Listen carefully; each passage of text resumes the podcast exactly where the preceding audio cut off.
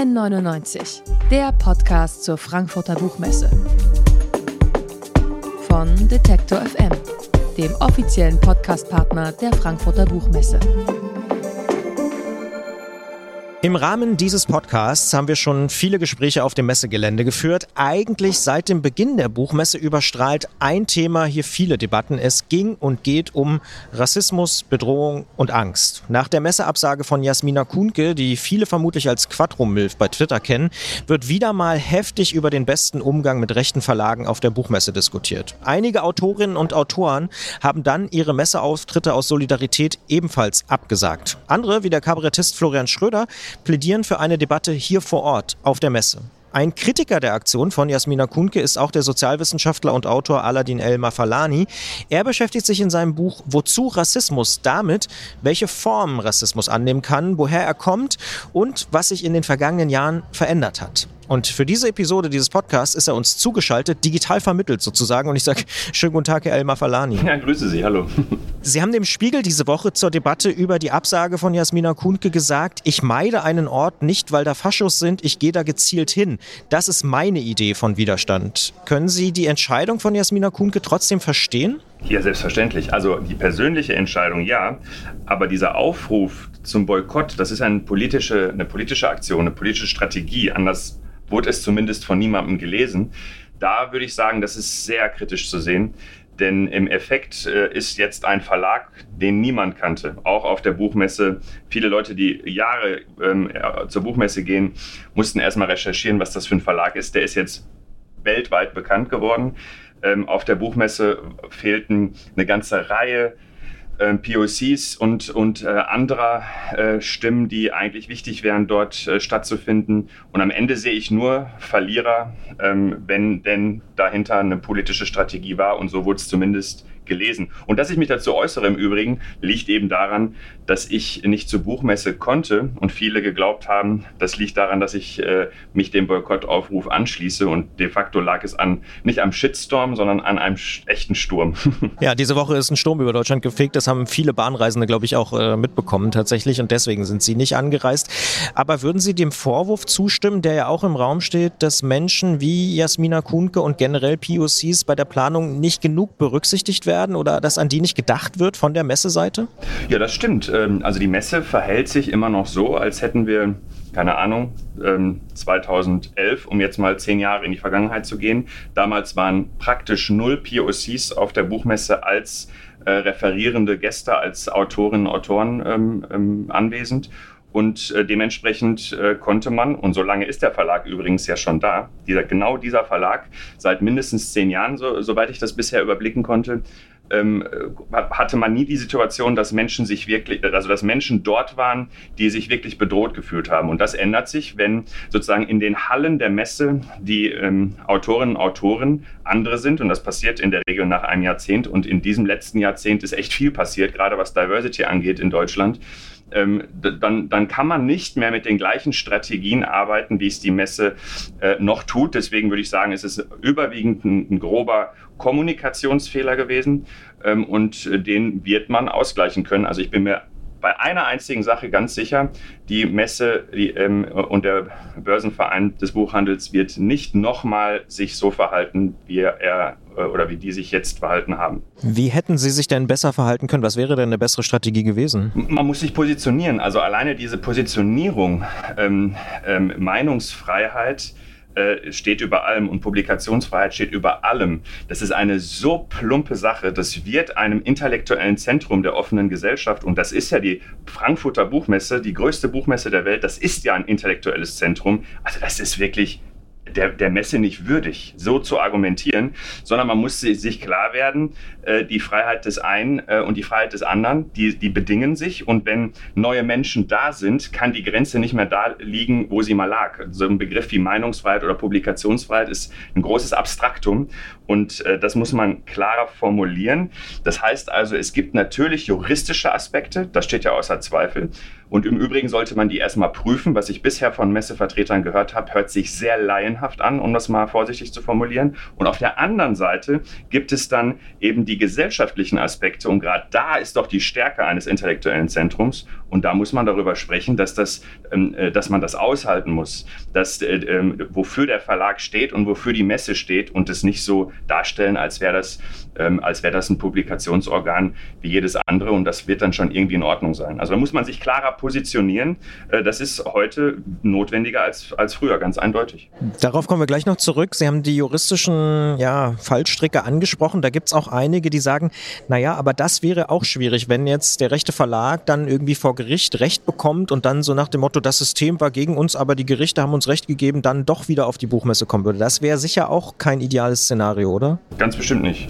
Das wäre ganz bestimmt keins. Ähm aber ähm, eine rechtliche Prüfung, ähm, das ist, also das, ich, hab, ich war selber in, in vielen Kontexten in verantwortlicher Position und erstmal prüft man rechtlich und zwar sauber bevor man sich über rechtliche Dinge äußert. Und das, was ich zumindest bisher gehört habe, äh, ähm, hat sich nicht sehr professionell und sehr gut beraten angehört. Das meinte ich damit nur. Am Ende sollte man nicht Gerichte entscheiden. Und wenn man es vor, äh, äh, zulässt, dass es vor Gericht geht, sollte man sich sehr sicher sein.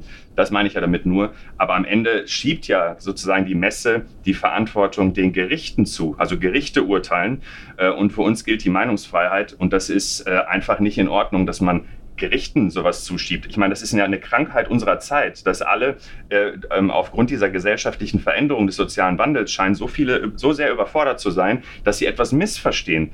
Gerichte sind nicht dafür da, gesellschaftliche Probleme zu entscheiden, sondern dafür da, bestimmte juristische Fragen zu klären. Aber wir haben hier ein gesellschaftliches, äh, ähm, äh, eine gesellschaftliche Veränderung, ein gesellschaftliches Phänomen und das ähm, muss gerade auf, so einem intellektuellen Niveau, auf dem sich die Buchmesse bewegen sollte, zumindest äh, anders geklärt werden. Darüber rede ich ja nur. Es geht also nicht um diese plumpe Frage, soll der Verlag da sein oder nicht? Der soll da sein. Der soll, äh, ähm, ähm, der kann da sein. Das, das ist nicht die entscheidende Frage, sondern wie kommuniziere ich? Ich meine, wir reden von der Buchmesse, wir reden von der Kommunikation zwischen der Buchmesse, einem äh, Börsenverein des Buchhandels und Autoren. Also intellektueller kann es gar nicht zusammenkommen. Und dann so eine niveaulose Argumentation, das überrascht mich wirklich. Sie haben, ich sag mal, den Stil der Debatte jetzt auch ganz gut beschrieben. Er ist eigentlich sehr, sehr ja, destruktiv, negativ, so wird er jedenfalls von vielen Leuten wahrgenommen.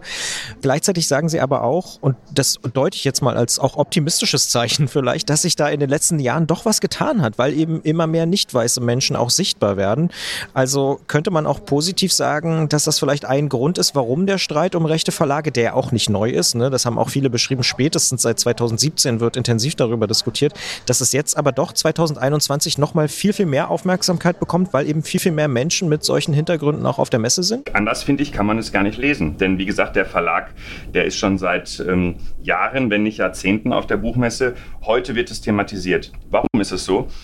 Es haben sich unheimlich viele gesellschaftliche Veränderungen ergeben. Nicht nur, dass sich für so etwas wie die Buchmesse ganz andere Menschen heute auch interessieren, ähm, als das vor zehn Jahren noch der Fall war, sondern die Autoren haben sich geändert, die Art und Weise, wie die Verlage eben durch die Begegnung mit neuen Autoren ähm, ähm, aufstellen, ist eine andere. Und dementsprechend haben wir eine viel höhere Sensibilität, ein viel, ähm, viel ähm, ja, wie soll ich sagen, ein viel stärkeres Gespür von manchen und eben von anderen nicht, die noch so ein bisschen in der Vergangenheit hängen geblieben sind. Und das ist alles nicht schlimm. Also das würde ich so, wirklich so beschreiben. Wir haben große gesellschaftliche Entwicklungen, die äh, ganz viele überfordern, besonders alte Institutionen. Ne? Alte, äh, große Institutionen sind offenbar immer überfordert. Das analysiere ich auch in ganz anderen Kontexten. Äh, entscheidend ist nur, dass man weiter beweglich bleibt, also dass man nicht in die Trotzreaktion, ähm, ähm, in der Trotzreaktion verharrt, denn dann ist immer die Tendenz zum Populismus sehr stark, sondern dass man, ähm, dass man mit der Zeit geht, dass man erkennt, okay, es stimmt, dass ich tue eigentlich das Gleiche wie vor fünf Jahren, nur auf einmal regen sich alle auf. Äh, und dass man sich dann nicht als Opfer generiert, sondern dass man erkennt, hier haben sich total viele Dinge geändert und ich muss nochmal neu sortieren, wie ich mich jetzt zukünftig aufstelle. Was ich spannend finde, ist, dass Sie auch sagen, je weiter wir kommen in der Bekämpfung des Rassismus, desto mehr treten auch kleinere Differenzen zutage. Also desto lauter fordern rassifizierte Menschen zum Beispiel Teilhabe. Wo stehen wir denn da jetzt im Herbst 2021? Ja, man sieht, wir stehen jetzt da so, dass ich gar nicht mehr lange drum rumreden muss, das zu erläutern, sondern Sie haben es praktisch mit der Frage schon, schon äh, beschrieben, ähm, weil wir ähm, seit seit relativ kurzer Zeit so viele, ähm, so viele reale Beispiele, die auch öffentlich diskutiert äh, werden haben, dass man diese These, dass nachdem es Fortschritte gab, man über das Problem, das kleiner geworden ist, umso intensiver spricht dass das nicht mehr, das ist zwar paradox, ich beschreibe es ja auch als einen paradoxen Effekt, aber dass das dann nicht mehr so schwer nachvollziehbar ist. Und wir, wir, verstehen es heute einigermaßen. Als ich die These das erste Mal vor zehn Jahren vorgestellt habe, hat es wirklich äh, Stunden gebraucht, bis Menschen mir folgen konnten. Äh, und heute geht das schneller, weil es heute viel leichter beobachtbar ist. Ähm, und ähm, ich, äh, ich äh, be beschreibe es ja immer mit, mit, mit, mit so einer Metapher. Heute sitzen mehr Menschen am Tisch und wollen einen schönen Platz am Tisch und ein Stück vom Kuchen. Und wir haben jetzt den Effekt, dass, ähm, dass immer mehr und immer unterschiedlichere Menschen, also nicht nur von den, äh, von den von, von optischen Merkmalen, von biologischen Merkmalen, sondern auch kulturelle Merkmale, ähm, ähm, ähm körperliche Merkmale, äh, Geschlechterunterschiede und, und, und. Immer diverser ist der Tisch aufgestellt und all diese Leute wollen jetzt einen schönen Platz am Tisch und ein Stück vom Kuchen. Dann wird es nicht gemütlicher und über äh, einen Zeitraum von ein paar Jahren, und da stehen wir jetzt heute, 2021, wollen diese Menschen nicht nur einen Platz am Tisch an der Buchmesse und ein Stück vom Kuchen, also ein Podium, ähm, sondern sie wollen auch mitbestimmen, wie die Regeln sind. Und die Regeln, wie sie früher waren, wo es einfach, wo man einfach nur sagen konnte, naja, rechte Verlage ist Meinungsfreiheit, ist jetzt gut so, äh, das akzeptieren die dann nicht. Wie sie dann darauf reagieren, also da, dass man das nicht akzeptiert, das ist, so, das ist sogar äh, nicht nur nachvollziehbar, sondern absolut richtig. Ähm, aber wie man dann darauf ähm, reagiert, also Boykott oder in die Offensive gehen oder so, das, das, ist noch ein, steht auf, auf einem anderen Blatt. Aber dass wir diese Situation jetzt haben, wie wir sie haben, hat, hat mit enorm vielen positiven Entwicklungen zu tun. Dann bleiben wir mal vielleicht bei dem Bild vom Tisch. Äh, in Ihrem Buch erklären Sie auch, dass Rassismus die Menschheit wirklich schon extrem lange begleitet, also von Aristoteles bis Kant. Und Sie zeigen auch, dass uns Rassismus auch im Alltag an ganz, ganz vielen Stellen natürlich begegnet. Kann man sagen, wir können gar nicht mehr 2021 nicht von Rassismus sprechen, sondern wir sind jetzt wirklich schon äh, einen Schritt weiter? Die Wahrnehmung habe ich in jedem Fall. Ähm, wir, wir sind in einer Situation, wo man das das Thema nicht mehr kleinreden kann. Und das liegt ähm, nicht nur an irgendwelchen intellektuellen Höchstleistungen oder einer allgemein gestiegenen Sensibilität, was übrigens beides, glaube ich, schon auch der Fall ist, aber es liegt ganz besonders daran, dass von Rassismus Betroffene heute am Tisch mitsitzen. Und also ohne mit massiver Gewaltanwendung, ähm, das kennen wir historisch, kriegt man das natürlich wieder zurück abgewickelt.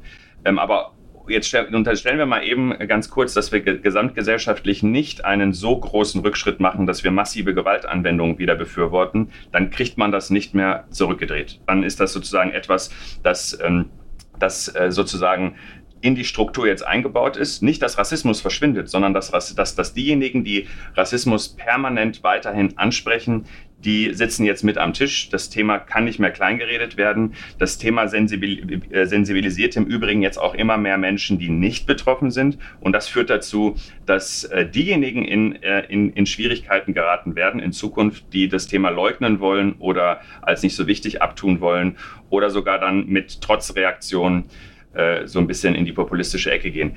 Also von daher würde ich sagen, wir sind 2021 in einer Situation, dass dieser Riesenfortschritt dafür dazu geführt hat, dass wir das Problem heute sehr gut sehen. Gelöst ist es noch lange nicht, aber wir sehen das Problem sehr gut. Und ich würde immer sagen, das Problem zu erkennen, ein Problembewusstsein zu entwickeln, das ist schon 50 Prozent.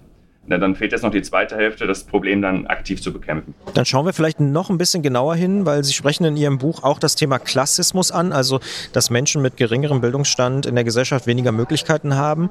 Das betrifft oft natürlich rassifizierte Menschen. Das bedeutet aber auch, dass Menschen an der Debatte um Rassismus vielleicht gar nicht teilnehmen, weil Sie haben es schon gesagt, ne, vielleicht das eine sehr intellektuelle Debatte ist teilweise.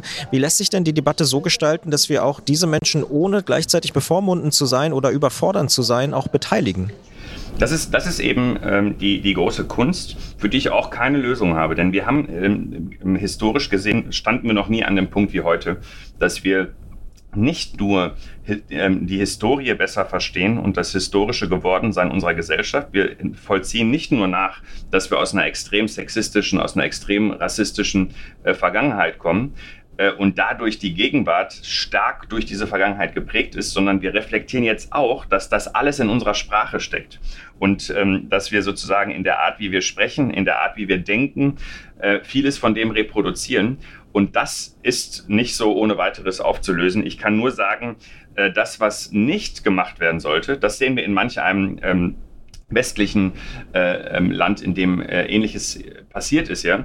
Was wir nicht machen sollten, ist zum Beispiel den US-amerikanischen Weg zu gehen, dass, dass sozusagen Paralleldiskurse entstehen, dass man nicht mehr miteinander redet, dass man alles ähm, ähm, mehr oder weniger äh, bösartig deutet. Also wenn jemand etwas sagt, was man so nicht sagen sollte, immer direkt unterstellt, äh, das ist auch genauso böse gemeint gewesen. Ähm, also die eine Seite darf nicht zu sehr über Intention sprechen und die andere Seite sollte nicht zu wenig über Intention sprechen, um das jetzt mal so zu beschreiben, weil viele, die sich die sich äh, missverständlich ausdrücken, argumentieren nachher immer mit, das habe ich ja nicht so gemeint, also die Intention. Gleichzeitig ist es ja erstmal wurscht, ähm, ob ich jemandem aus Versehen oder absichtlich das Bein breche. Das Bein ist gebrochen und es tut weh. Das heißt, diesen Schmerz, der, da, da brauchen wir nicht drüber reden, war aber keine Absicht, sondern da ist jetzt erstmal ein Schmerz, da ist jetzt erstmal eine Betroffenheit. Äh, und das ist also sozusagen für die eine Position, muss das klar sein. Wenn ich jemandem wehgetan habe, wenn ich jemanden verletzt habe, wenn, wenn ich jemanden benachteiligt oder diskreditiert diskreditiert habe, dann ist das erstmal passiert, ob ich das gewollt habe oder nicht. Und darüber gilt es dann nachzudenken. Und die andere Seite, äh, ähm, das wäre vielleicht ganz günstig, auch wenn das in der, äh, in der benachteiligten Situation nicht leicht ist, sollte ähm, ähm, offener sein, zumindest für diejenigen, die selber auch benachteiligt oder in schwierigen Positionen sind, dass man ähm, ähm, erstmal von einer nicht bösen Absicht ausgeht. Das ist aber dann wiederum anders für Politiker oder andere Amtsträger oder professionelle Akteure, von denen kann man schon erwarten, dass sie ihre Sprache immer stärker professionalisieren und, und verbessern. Aber die Sprache ist eben ein großes Problem, denn sie ist das Medium der Kommunikation, das Medium der Verständigung und gleichzeitig das Konfliktfeld. Das macht die Sprache so schwierig und das macht, äh, und dann sind wir ja wieder bei der Thematik, die ähm, jetzt bei der Buchmesse wieder ähm, da war, das, das, ähm, das führt dazu, dass wir nicht nur mit der Sprache versuchen zu kommunizieren und uns zu verstehen, sondern auch über die Sprache versuchen, die gesellschaftlichen Entwicklungen nachzuvollziehen und abzubilden. Und äh, das ist in einer so dynamischen Entwicklung, wie sie die letzten Jahre ähm, stattgefunden hat, überhaupt nicht einfach. Deswegen nochmal, ich habe dafür überhaupt keine Lösung. Äh, ich kann nur sagen, dass wir uns nicht es so gemütlich machen sollen, den Streit, dem Streit aus dem Weg zu gehen und jeder in seiner Bubble ähm, äh, zu sein und oder auch ähm, alle ähm, die anderen schnell, zu schnell vorverurteilen, sondern wir müssen weiter kommunizieren. Äh, der Streit äh, und die, Diskurs, äh, die, die Diskurse im Mainstream sind total wichtig. Ich vergleiche es auch gerne mit, äh, mit der Pandemie. Äh, Virologen haben im Übrigen auf meine These in dem Buch, dass wenn ein Thema Mainstream wird, das Niveau sinkt haben gerade Virologen sehr, sehr, stark positiv reagiert, denn die haben das ja erlebt, dass durch äh, ähm, äh, die Covid-Pandemie ähm, der Diskurs über ähm, über Pandemien und über Viren, der ist enorm gesunken, das Niveau. Aber warum? Weil jetzt Hinz und Kunz mitgesprochen haben. Das ist nervig. Aber die Virologen haben gleichzeitig erstmals so richtig gelernt, dass man eine, eine Pandemie nur bekämpfen kann, wenn Hinz und Kunz mitreden dürfen. Ne, also wenn es kein Expertendiskurs bleibt, sondern wenn alle wirklich mitgenommen werden und abgeholt werden. Das heißt, der Diskurs sinkt, das Thema wird Mainstream und so löst man das Problem. Das hört sich paradox an, aber das, äh, das ist genau so. Und das bedeutet dann aber auch, wenn alle mitreden, reden sehr viele mit, die die sprachlichen Veränderungen, ähm, ähm, die, die, die sprachlichen Feinheiten, gendersensible Sprache, welche Wörter sollte man nicht sagen, welche stattdessen, die können dem nicht folgen. Und deswegen müssen alle einander, aufeinander zugehen, anders äh, klappt das nicht. Man kann ähm, Herrschaftsverhältnisse und Benachteiligungsverhältnisse, die über ein halbes Jahrtausend sich etabliert haben, nicht in zehn Jahren lösen. Das heißt, das müssen wir alle auch ein bisschen aushalten. Wir müssen es aushalten und ähm, wir müssen uns daran gewöhnen, dass das nicht streitfrei, nicht harmonisch ähm, ähm, gelöst wird und vielleicht auch nicht in ein, ein harmonisches aufgelöst wird, sondern dass es ein konfliktreicher, streitreicher Prozess ist, in dem man ähm, im Prinzip am Anfang nicht weiß, worauf es am Ende hinausläuft. Das ist echt so eine komplexe äh, Situation, in der wir uns bewegen. Und deswegen hilft es, glaube ich, doch so sehr, sich zu vergewissern nochmal genau, dass der, der Grund dafür, warum wir da stehen, wo wir heute stehen, sind absolut positive Entwicklungen. Die kann auch keiner bestreiten. Also da muss man wirklich ein maximal Fascho sein, dass man das Gefühl hat, dass das, was die letzten 50 Jahre passiert ist, nicht positiv war, was so Gesellschaftspolitik angeht. Aber genau dieses Positive hat bestimmte ähm, bestimmte nicht erwartete äh, Effekte, die ich ja gerade auch versucht habe, mit dieser Tischmetapher deutlich zu machen. Und diese Effekte führen dazu, dass wir heute in einer super komplexen äh, und auch super schwierigen, konfliktreichen äh, Situation sind die, ähm, die jetzt dazu führt, dass wir ne, wirklich den nächsten Schritt gehen müssen. Und Wohin der führt, weiß man tatsächlich nicht. Sie haben gerade auch die USA angesprochen und äh, wenn man sich das so anschaut, ist natürlich Rassismuskritik momentan auch sehr stark von den USA geprägt, gerade in den letzten Monaten und Jahren. Sie sagen aber auch, in Europa gibt es einen großen Unterschied. Hier gibt es für Sie auch Rassismus gegen Weiße, wie sich zum Beispiel an Vorurteilen gegen Menschen aus Polen zeigt oder gezeigt hat. Das Statement, es gibt keinen Rassismus gegen Weiße, richtet sich ja vor allem gegen Menschen, die ihre Privilegien bedroht sind. Also das ist ja durchaus ein, ne, eine übliche Aussage. Haben Sie keine Angst, vielleicht sogar absichtlich missverstanden zu werden von eben, ich sag mal, den falschen Leuten? Nein, ich glaube, ähm, ähm, ich habe da keine so große Angst, wobei sowas immer passieren kann, aber da, das kann man kaum beeinflussen, auch nicht durch übervorsichtiges äh, Formulieren. Ich beschreibe die Sachen so, wie sie sind. Wir, wir ähm, wie sie sich mir darstellen. Wir, wir sehen, dass, dass die Aktivisten äh, und Aktivistinnen in Deutschland enorm, also wirklich enorm viel leisten, aber gleichzeitig notgedrungen sich an den, ähm, an nordamerikanischen Diskursen besonders ähm, orientieren, weil es nun mal in, in Europa weniger und in Deutschland ganz wenig ähm, ähm Vergleichbares gibt. Und äh, da vergleicht, äh, da über, hat man halt übernommen, dass es äh, keinen Rassismus gegen Weiße gibt.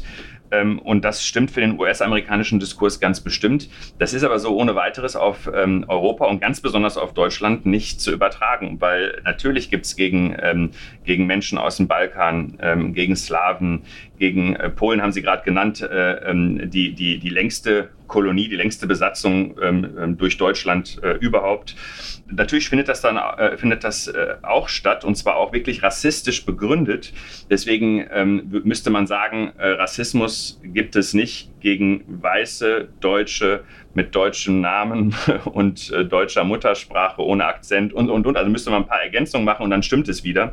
Aber das, was, was ich meine, ist ja genau das, dass wir ähm, auch keine Konkurrenz schaffen zwischen verschiedenen Gruppen, die von Rassismus betroffen sind in Deutschland. Und da gehören natürlich ähm, osteuropäische ähm, und auch südeuropäische äh, Personengruppen dazu, und ähm, da habe ich wirklich keine Sorge, dass ich falsch verstanden werde. Ganz im Gegenteil, das hat den Diskurs meiner Meinung nach, also meiner Wahrnehmung, total nochmal noch mal angespornt. Die einen haben sich ein bisschen provoziert gefühlt, die anderen wurden wieder in den Diskurs reingeholt. Und ähm, also ich habe deswegen keine Anfeindung bekommen, nur sehr viele kritische Nachfragen und sehr viele ähm, ähm, Diskussionseinladungen, sage ich jetzt mal. Aber das äh, ist genau das, äh, wohin die Reise gehen sollte. Ich würde ganz am Ende noch äh, auf das Thema Bildung eingehen, denn damit beschäftigen Sie sich ja Tag Tag ein, Tag aus und sprechen auch in Ihrem Buch ganz konkrete Probleme in den Schulen an. Was muss denn da aus Ihrer Sicht passieren, damit Schülerinnen und Schüler bessere Chancen und gleichberechtigte Chancen erhalten? Das ist die erste richtige Frage. Und die zweite Frage ist, was müssen Schulen tun, damit sie nicht bald sehr abgehängt sind? Denn das können wir wiederum äh, von USA und ganz besonders von Kanada lernen. Die Schulen, die nicht proaktiv in der Phase, in der wir uns jetzt gerade befinden, Deutschland sich jetzt gerade befindet, das Thema äh, in den Fokus genommen hat, die haben echt Probleme bekommen. Denn die jungen Menschen, die tauschen sich aus wie verrückt. Äh, über Instagram lernt man zu Rassismus mehr als in jedem Schulbuch. Das ist leider gerade so. Und die jungen Leute bilden sich dort, ähm, ob sie wollen oder nicht, die permanent fort und sind durchschnittlich auf einem höheren Informationsstand als ihre Lehrkräfte. Wenn man, also jetzt als Schulleitung, als Schule insgesamt nicht dem entgegenwirkt, wirkt, wird, es, wird ein Graben entstehen zwischen Schülerschaft und Lehrerschaft. Das sollte man unbedingt vermeiden. Und, ähm, und das sollte man vermeiden, eben des Grabens wegen, aber auch der Benachteiligung der Kinder und Jugendlichen wegen. Und deswegen das, was passieren muss, äh, ist, dass man, dass man äh, ähm, das Thema ernst nimmt. Und äh, zwar auf, ähm, ähm ich, ich, unterscheide vier Ebenen, in denen ähm, Pädagoginnen und Pädagogen handeln müssen.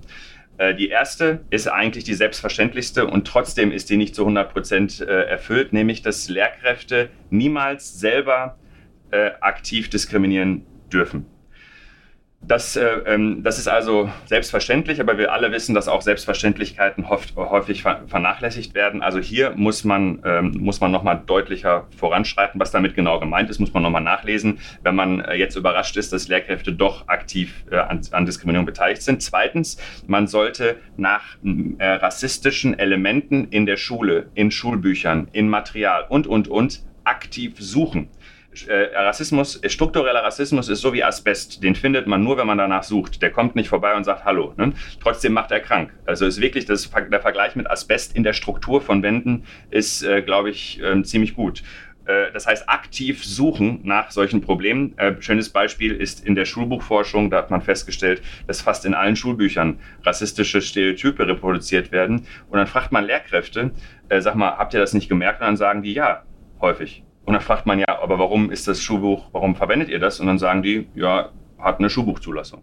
Das sagen nicht viele Lehrkräfte, nicht alle und auch nicht viele, aber einige. Ähm, und, äh, und, und die Bücher werden verwendet. Also ähm, selbst diejenigen, die das nicht so plump argumentieren, verwenden es. Ähm, und äh, der, der dritte Punkt ist, man muss sich mit den Schülerinnen und Schülern äh, gerade mit denen, die betroffen sein könnten von Rassismus, aber auch mit den anderen. Aber auch die lernen dadurch was, äh, auseinandersetzen, sich mit denen zusammensetzen, denen zuhören äh, und die wie man äh, neudeutsch sagt, empowern. Und Empowerment, richtiges Empowerment, also richtiges fit machen, ermächtigen, mit der Situation umzugehen, schafft man, schafft man am besten bei sehr jungen Leuten und nicht bei äh, Selbsthilfegruppen und Workshops im Erwachsenenalter, sondern in der Grundschule. Das wäre eigentlich mein, meine Idealvorstellung, in der Grundschule sowas schon zu machen, Jugendliche darauf vorzubereiten, wie gehe ich eigentlich damit um, wenn mir dies und jenes passiert. Wie gehe ich eigentlich damit um, äh, zum Beispiel wenn offener oder latenter Rassismus erfahren wird. Ne? Und, und, äh, denn der macht krank. Der macht auch, äh, über einen längeren Zeitraum krank und lässt auch resignieren. So, und der vierte Punkt ist, die ersten drei sind ja noch relativ einfach. Das hat alles mit mir selber als Lehrkraft zum Beispiel zu tun. Äh, der vierte Punkt ist eine größere Herausforderung äh, und deswegen würde ich sagen, kann, ich den nicht unbedingt von jeder Lehrkraft erwarten, aber das ist sozusagen die Champions League, das ist der vierte Punkt, nämlich ähm, in der ganzen Institution, in der ich arbeite, also auch mit meinen Kolleginnen und Kollegen, mit der Schulleitung, Schulprogrammen und, und, und, da gemeinsam ähm, ähm, zu suchen und, ähm, und auf Veränderungen hinzuwirken. Das, da macht man sich aber natürlich unbeliebt. Äh, da kommt es zu Widerständen und auch deshalb äh, kann ich das nicht von jeder Lehrkraft erwarten. Denn ähm, es macht ja auch keinen Sinn, wenn die engagiertesten und rassismuskritisch gebildetsten Lehrkräfte nachher wegen Burnout die Schule verlassen. Das ist dementsprechend äh, die, der, der vierte Punkt, der ist wirklich nur für diejenigen, die sich dafür stark genug fühlen. Die ersten drei sehe ich als Pflicht für alle Pädagoginnen und Pädagogen in allen Bildungseinrichtungen die, die von sich behaupten wollen, dass sie professionell handeln. Wer dazu noch weiter einsteigen will, noch mehr lernen will, noch mehr verstehen will, sollte vielleicht das Buch lesen Wozu Rassismus? Es ist bei Kiepenheuer und Witsch erschienen, hat 183 Seiten, kostet 12 Euro und stammt von Aladin El Mafalani. Ich sage vielen Dank für das Gespräch und für die Gedanken. Ich danke Ihnen, vielen Dank. N99, der Podcast zur Frankfurter Buchmesse. Von Detektor FM dem offiziellen Podcastpartner der Frankfurter Buchmesse.